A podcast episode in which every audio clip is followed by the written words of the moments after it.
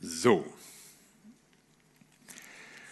Und führe uns nicht in Versuchung, sondern erlöse uns von dem Bösen, geht es dann weiter. Das ist ja eigentlich ein zusammenhängender Satz, aber als ich darüber nachdachte und arbeitete, da hat mich der erste Teil doch so aufgehalten und beschäftigt, dass ich den zweiten dann mal auf einen weiteren Sonntag verschoben habe. Führe uns nicht in Versuchung. Das ist ja irgendwie die schwierigste Bitte. Da gab es schon vor Wochen Diskussionen mit Leuten, die sagten, ja, ich bin schon gespannt, was da kommt und du wirst doch wohl hoffentlich nicht und der Herr führt doch nicht in Versuchung und so.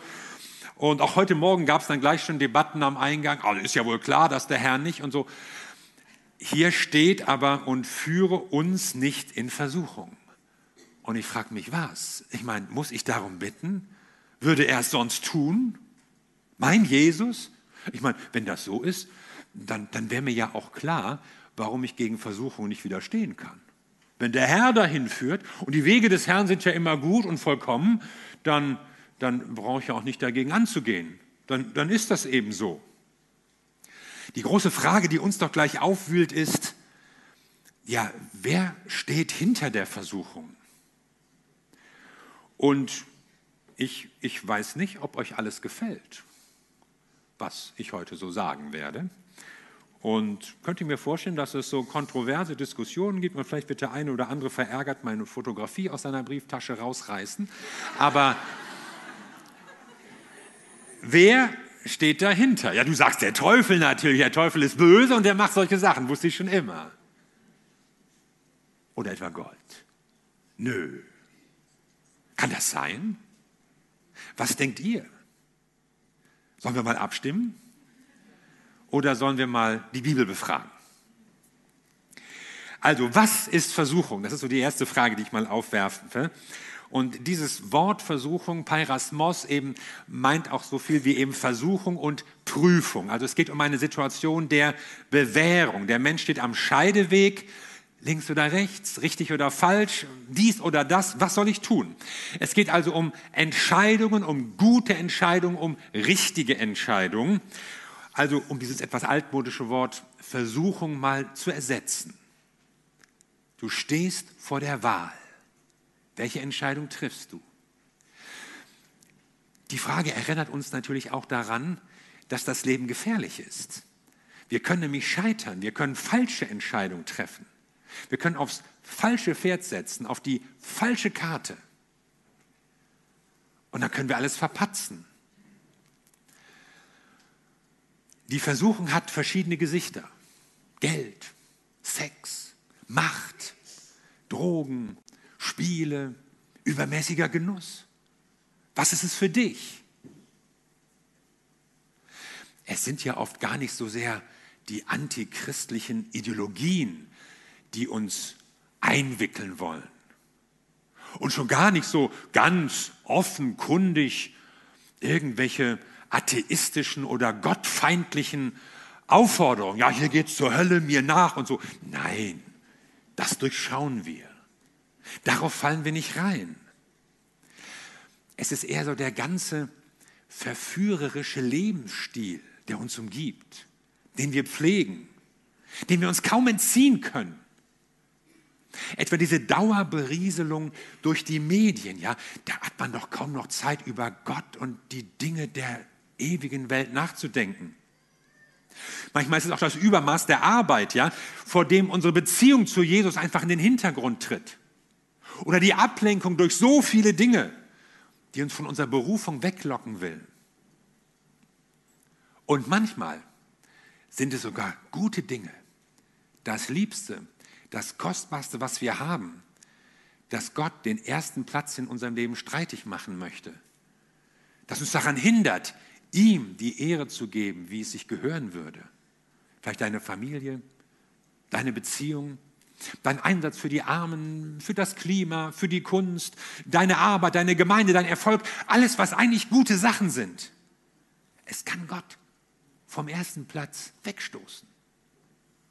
Und das ist Prüfung, das ist Versuchung. Wir leben in einer Welt, die uns fast unweigerlich weglenkt von Gott. Und doch, die Entscheidung liegt bei uns. Immer wieder, jeden Tag neu. In den großen wie auch in den kleinen Dingen. Wichtige Entscheidungen, in denen wir uns bewähren müssen. Darum geht es in der Versuchung oder in der Prüfung. Aber nun war unsere Frage ja noch, wer steckt dahinter? Das wollten wir ja unbedingt wissen. Wer versucht uns? Und da schlage ich die Bibel auf und lese in 1. Mose 22, nach diesen Geschichten versuchte Gott Abraham. Nee, das kann doch nicht wahr sein. Da müssen wir mal eine andere Übersetzung nachschlagen. Die Elberfelder sagt, prüfte Gott Abraham. Hört sich ein bisschen besser an, aber äh, ich gucke mal in der Hoffnung für alle. Stellte Gott Abraham auf die Probe. Also wir können es drehen und wenden, wie man will. Es bleibt ja auch das gleiche Wort im Original. Man kann das anscheinend unterschiedlich umschreiben, aber es wird deutlich, Gott hat diese Situation herbeigeführt. Es kommt ja dann zu dieser dramatischen äh, Fastopferszene, wo dann Abraham seinen Sohn Gott darbringen sollte. Das vom Herrn? Vielleicht fällt dir auch diese merkwürdige Geschichte von Davids Volkszählung ein. In 1 Samuel 24 steht, Gott reizte David. Und dann setzte er diese Volkszählung in Gang und das fand Gott gar nicht gut und es gab eine Menge Ärger hinterher. Warum macht das Gott? Und dann steht in 1. Chronik 21, manche Geschichten kommen in der Bibel ja mehrfach vor, steht die gleiche Geschichte nochmal und da steht, der Satan reizte David. Ja, also wer jetzt, Gott oder der Satan? Kann man die beiden verwechseln? Bitte nicht.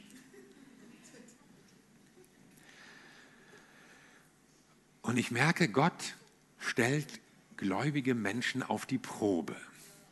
Er bringt sie in Situationen, lässt sie zu. Also ob Gott das gemacht hat oder zulässt, das ist in der Praxis dann fast noch mal zweitrangig. Jedenfalls, er bringt uns in Situationen, wo sich unser Glaube bewähren muss und wo die Alternative des Ungehorsams deutlich wird. Man soll den Willen Gottes tun, aber es gibt auch die andere Möglichkeit und manchmal wirkt die auch irgendwie interessanter, attraktiver, schöner. Und diese Versuchung fordert dich eigentlich heraus, dich komplett und konsequent auf die Seite Gottes zu stellen und den Zweifel beiseite zu räumen und wirklich ihm die Treue zu halten. Aber Gott erspart uns solche Situationen nicht. Das zeigt sich schon auf den ersten Seiten der Bibel. Da tritt eine Schlange als Versucher auf. Und ja, die Schlange ist böse und, und die sagt schlechte Sachen. Aber warum lässt Gott das überhaupt zu mit der Schlange? Warum pflanzt er überhaupt diesen, diesen komischen Baum da in den Garten? Ich meine, der Garten war groß genug, da waren genügend andere Bäume. Der, der hat hier nicht gefehlt, wir hätten ihn nicht vermisst. Einfach weglassen, Herr. Warum gibt es überhaupt eine Schlange? Warum kann die sprechen? Also so viele Fragen. Weil zur Liebe immer die Entscheidung gehört. Und damit eine Alternative. Es ist keine Liebe, wenn ich nicht anders kann. Und Gott wollte mit den Menschen eine Beziehung der Liebe aufbauen. Und deshalb lässt er ihm die Wahl. Jede Versuchung, jede Prüfung erinnert dich also daran, du hast die Wahl. Du hast die Entscheidung. Für Gott, gegen Gott, für seinen Weg, für einen anderen Weg. Gott zwingt dich zu nichts.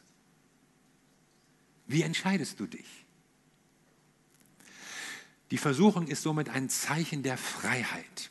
Freiheit, die Gott dir gibt, deiner Freiheit, weil Gott es auf deine freiwillige Liebe ankommt.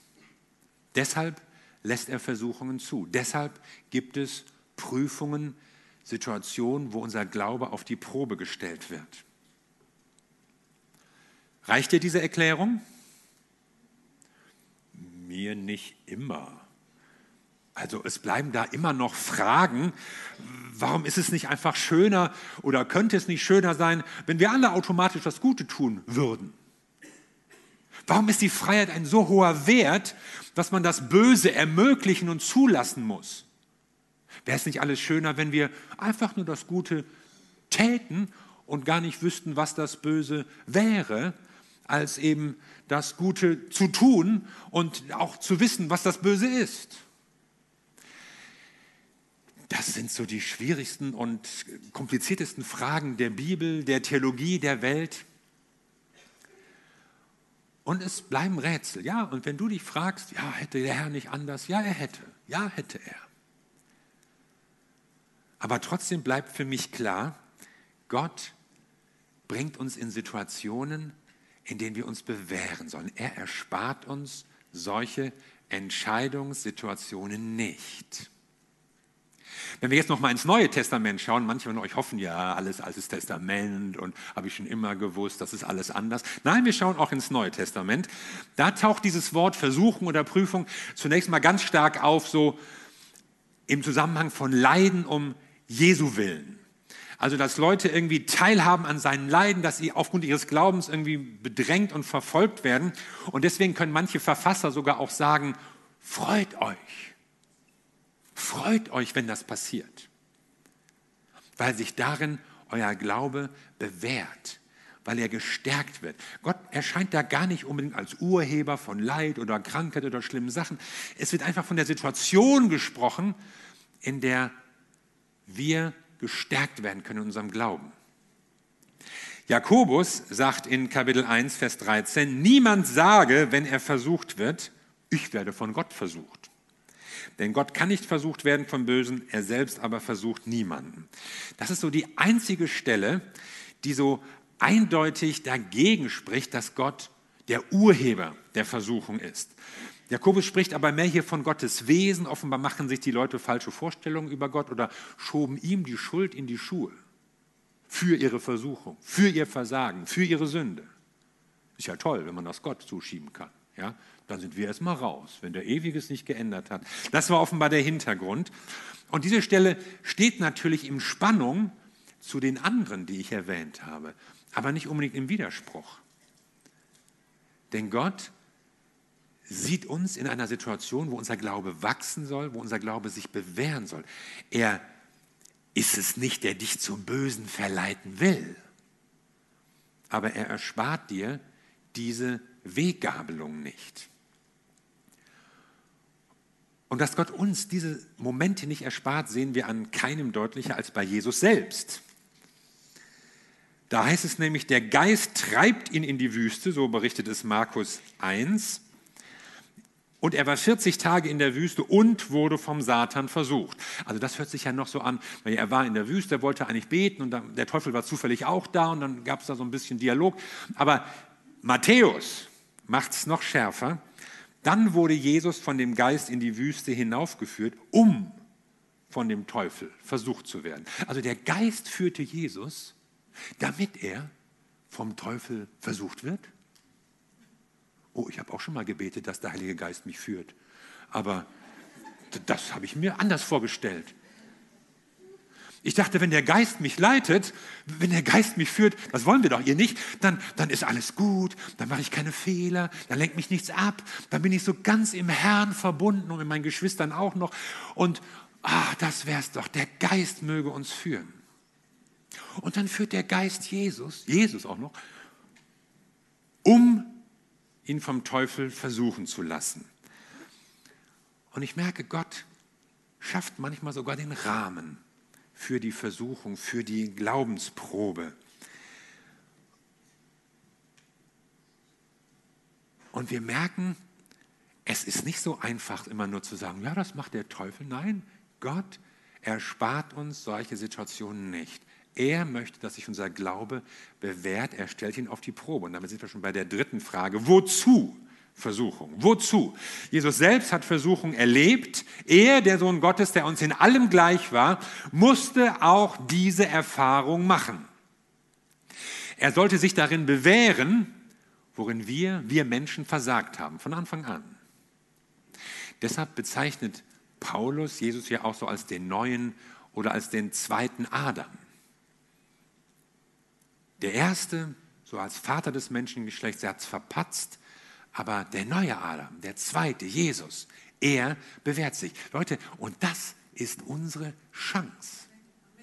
Denn weil Jesus diese gleiche Situation erlitten hat, aber bestanden hat, der Versuchung widerstehen konnte, deshalb kannst du auch der Versuchung widerstehen. Deshalb sind die Voraussetzungen da, dass wir uns ebenfalls in der Kraft, die er schenkt, bewähren können, weil er jetzt in uns lebt. Und diese Versuchungsgeschichte bildet so den Hintergrund für das Gebet im Vater unser. Führe uns nicht in Versuchung. Da geht es um Bewahrung, da geht es darum, der Verlockung zum Bösen, zum Verkehrten zu widerstehen. Da geht es um Entscheidungssituationen, die uns von Gott weglenken könnten, wenn wir die falschen Entscheidungen treffen.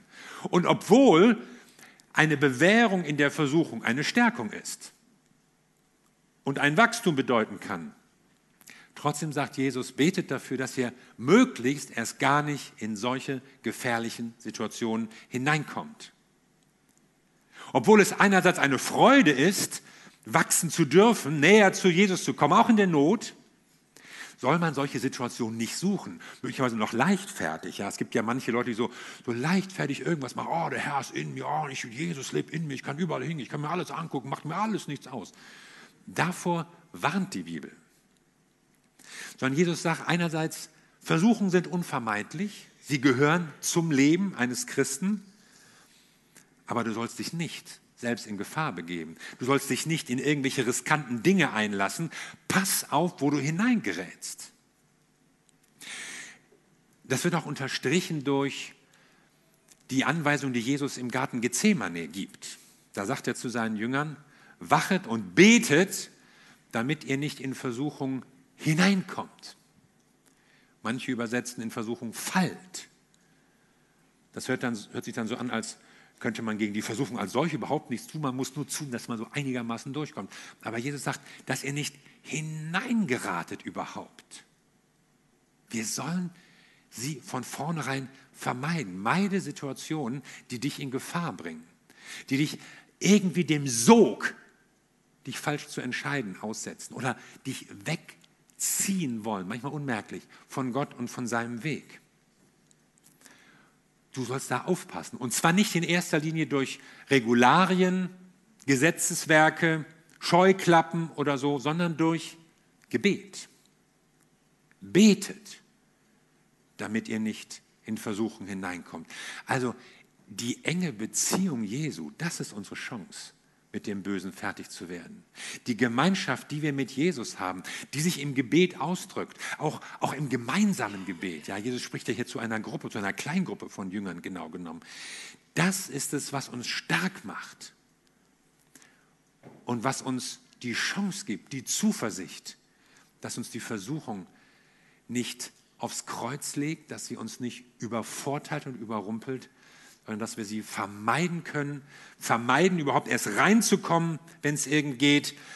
Aber wenn wir sie dann mitbekommen oder wenn sie uns erwischt, dass wir uns dann drin bewähren können, indem wir dem Bösen nicht nachgeben. Es besteht also keine Veranlassung, den, den Wortlaut der Bibel zu ändern. Manche haben ja schon gesagt, ich bete diese Zeile nie mit. Ich bete immer, Herr, führe mich durch die Versuchung oder in der Versuchung oder aus, aber, aber nicht, wie es da steht vorsichtig. Es ist so von Jesus gesagt und es hat schon so seine Bedeutung, wie er uns das weitergegeben hat. Die Kernfrage, was die biblischen Autoren an dieser und an anderen Stelle am meisten bewegt, ist ja nicht immer die Frage nach dem Woher oder, oder wer war das, sondern eher, wie gehe ich damit um? Mir fällt sowieso auf, dass wir gerne Warum fragen. Wir wollen immer Warum dies, warum das. Die Bibel fragt viel häufiger, wozu? Und wühlt damit nicht so in der Vergangenheit, sondern öffnet den Blick nach vorne. Und wenn du das nächste Mal eine, eine Warum-Frage hast und eine Warum-Frage quält dich so richtig in deinem Leben, dann frag mal wozu. Ersetz mal das Fragepronomen. Und du merkst, auf einmal wird dir etwas anderes deutlich. Wir sollen nicht spekulieren, wer nun genau, wann und wie, sondern wir sollen fragen, wozu? Weil Gott uns stärken wird, weil Gott uns aus dieser Prüfung gefestigt und bewährt rausbringen will. Gott erspart uns nicht die Versuchung, aber er steuert sie so, dass sie zu einem Glaubensgewinn für uns wird. Das ist das Wozu. Für mich steht fest, Gott könnte die Versuchung auch verhindern. Er ist der Allmächtige. Er kann machen, was er will. Er kann grundsätzlich alles. Er könnte es uns auch ersparen. Aber er tut es nicht. Er ist zu dem Schluss gekommen, es ist besser, wenn Menschen Bewährungsproben ausgesetzt sind und sich dann entscheiden, als wenn sie nie eine Wahl hätten und immer automatisch das Richtige machten. Und mit diesem Wissen, mit dieser Zuversicht, die Gott natürlich auch verbreitet, können wir Versuchung entgegenblicken, ohne Angst, weil wir wissen, Gott will uns dadurch stärken. Und das bringt mich zur vierten und letzten und eigentlich wichtigsten Frage. Was tun, wenn du versucht wirst? Hier geht es nämlich um die Praxis. Es kommt ja nicht so sehr auf die theologische Spekulation an, wie viel du über Versuchung weißt und wie du sie ergründen kannst oder, oder die Hintergründe oder den Urheber durchschaust, sondern die zentrale Frage ist doch, was tun? Wie kann ich Versuchung widerstehen? Wie kann ich mich bewähren, wenn eine Versuchung in mein Leben hineinkommt? Und Paulus sagt Folgendes in 1. Korinther 10, was eurem Glauben bisher an Prüfungen zugemutet wurde, überstieg nicht eure Kraft. Gott steht treu zu euch. Er wird auch weiterhin nicht zulassen, dass die Versuchung größer ist, als ihr es ertragen könnt. Wenn euer Glaube auf die Probe gestellt wird, schafft Gott auch die Möglichkeit, sie zu bestehen. Das mussten wir doch mal hören. Das macht doch Mut. Also die Korinther hatten offenbar eine etwas falsche Selbstsicherheit, nahmen die Versuchung nicht ganz ernst und Paulus holt aus und der Vers steht in einem Zusammenhang, wo er über die Wüstenwanderung der Israeliten spricht. Und die begann ja mit grandiosen Paukenschlägen. Gott hat sie mit großer Macht rausgeholt aus Ägypten. Und kaum waren sie dann in der Freiheit, entschieden sie sich für Wege, die sie weglockten, wegführten von Gott. Sie meckerten über das Essen. Ja, Immer dieses langweilige Manna. Morgens Manna, mittags Manna, abends Manna, jede Woche Manna, sonntags Manna, wochentags Manna. Wir haben schon alles ausprobiert, tausend und eine Essidee mit Manna. Es reicht uns. Wenn ihr mal einen Namen für ein Kochbuch braucht. Oder, oder, ja, sie rebellierten gegen ihre Leiter. Wo führt ihr uns hin? Früher ging es uns besser. Ihr kümmert euch ja nicht richtig. Oder sie ließen sich vom Vergnügen mitreißen. Tanz, Erotik, Sex, Götzenparty rund ums goldene Kalb. Sie haben versagt in der Versuchung. Und Paulus sagt, macht's besser. Und er sagt, ihr könnt's besser machen, weil ihr eine andere Kraft in euch habt. Und ich will das so in drei, drei Appellen zusammenfassen. Glaube, dass Jesus deine Versuchung kennt. Ja, er kennt sie. Er weiß nicht nur, wie es dir geht, weil er sowieso alles weiß, sondern er hat das auch selbst erlebt. Er hat Versuchungen erlebt. Er wurde in allem versucht, wie wir, aber ohne Sünde, sagt die Bibel. Jesus hat sich bewährt in Situationen, wo wir uns nicht bewährt haben. Aber deshalb kann er, der in uns lebt, uns jetzt die Kraft geben, in der wir uns bewähren können. Er kennt dich, er kennt deine Bewährungsproben, er kennt die Entscheidung, vor denen du stehst. Und er kennt dich nicht nur, er liebt dich auch. Und er will, dass du gute Entscheidungen triffst. Er will, dass du Erfolg hast. Er will, dass du siegreich bist. Und das ist schon der zweite Punkt. Glaube, dass Jesus dich nicht überfordert. Du kannst es schaffen, weil die Kraft Gottes auf deiner Seite ist, weil Jesus Christus in dir lebt. Es gibt Versuchungen, da hast du den Eindruck, die kannst du leicht bestehen. Da, da ringen andere mit, aber das packst du. Es gibt andere, damit hast du Mühe voll zu tun und anderen scheint das ganz leicht zu fallen. So ist es für uns unterschiedlich, für uns Christen. Aber uns allen sagt Jesus, ich überfordere euch nicht. Es sind Bewährungssituationen, die ihr bestehen könnt. Und das will er. Und das ist der dritte Appell. Glaube, dass Jesus dir heraushilft. Du sollst dich bewähren und daran ist Gott noch mehr interessiert als du. Wir haben ja manchmal auch Bock auf die Sünde. Ich meine, so eine Zeit lang glauben wir ja auch diesen Illusionen, das macht doch Spaß und, und warum darf ich nicht und so. Aber Jesus weiß, wo es uns hinführt, dass die Sünde irgendwann mal ihren Lohn verlangt, dass sie irgendwann mal nicht mehr Spaß machen wird. Und er sagt, ich will dich davor bewahren. Ich will dich davor schützen. Und deshalb ist er an deiner Seite. Er ist in der Versuchung an deiner Seite. Er ist in deinem Leben aktiv, um dich zu stärken. Er lebt in dir, wenn du ihm dein Leben anvertraut hast. Und wenn du es nicht getan hast, wenn du dein Leben nicht Jesus anvertraut hast, dann lädt er dich ein. Lass ihn doch in dein Leben. Lass ihn doch dein Leben ausfüllen, damit du diese Kraft hast, mit der du gegen das Böse widerstehen kannst. Wenn du merkst, du packst es nicht alleine, wenn du merkst, ich bin total unzufrieden mit meinem ganzen Leben, wie das läuft und, und, und ich, ich mache Sachen, die ich eigentlich gar nicht will. Es ist ja gar nicht so, dass Sünde immer nur das Schöne, das Tolle ist. Das sind ja auch Dinge, die wir selbst schlecht finden und die uns kaputt machen. Und wenn du davon die Nase voll hast, gestrichen voll, dann kannst du Jesus in dein Leben einladen und sagen, Jesus, ich will deine Kraft in meinem Leben haben. Ich brauche eine größere Kraft als meine eigene.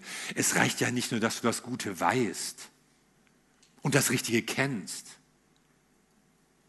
sondern du brauchst eine Kraft in dir, um das Richtige, das du kennst, zu tun und das Gute, das du weißt, umzusetzen. Und das will Jesus für dich sein. Christen haben in sich eine Kraft, die stärker ist als sie selbst, noch stärker als das Böse.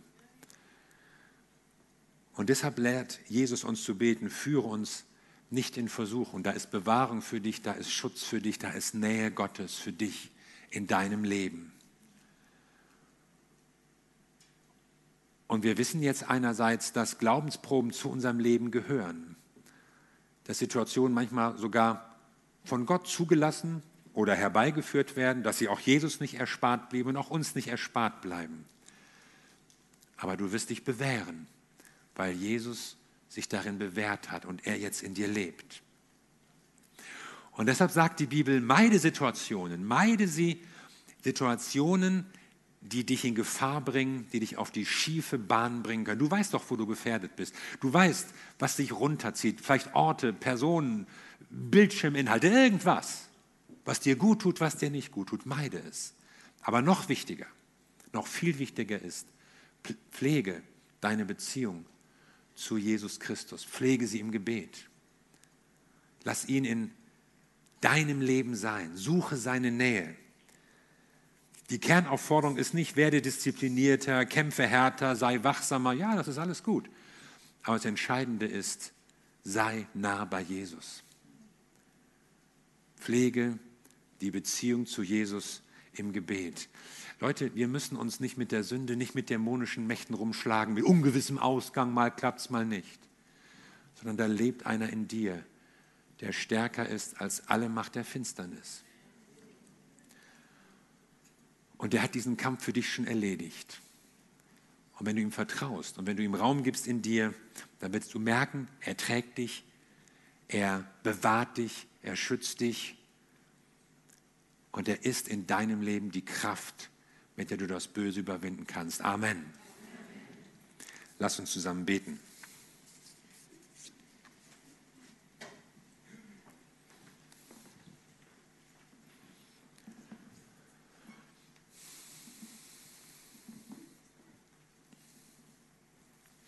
Wir danken dir, unser Vater im Himmel, dass du unser Leben festhältst. Das ist eine ganz große Gewissheit und ein ganz großer Trost, eine ganz große Sicherheit, die uns sehr, sehr wichtig ist.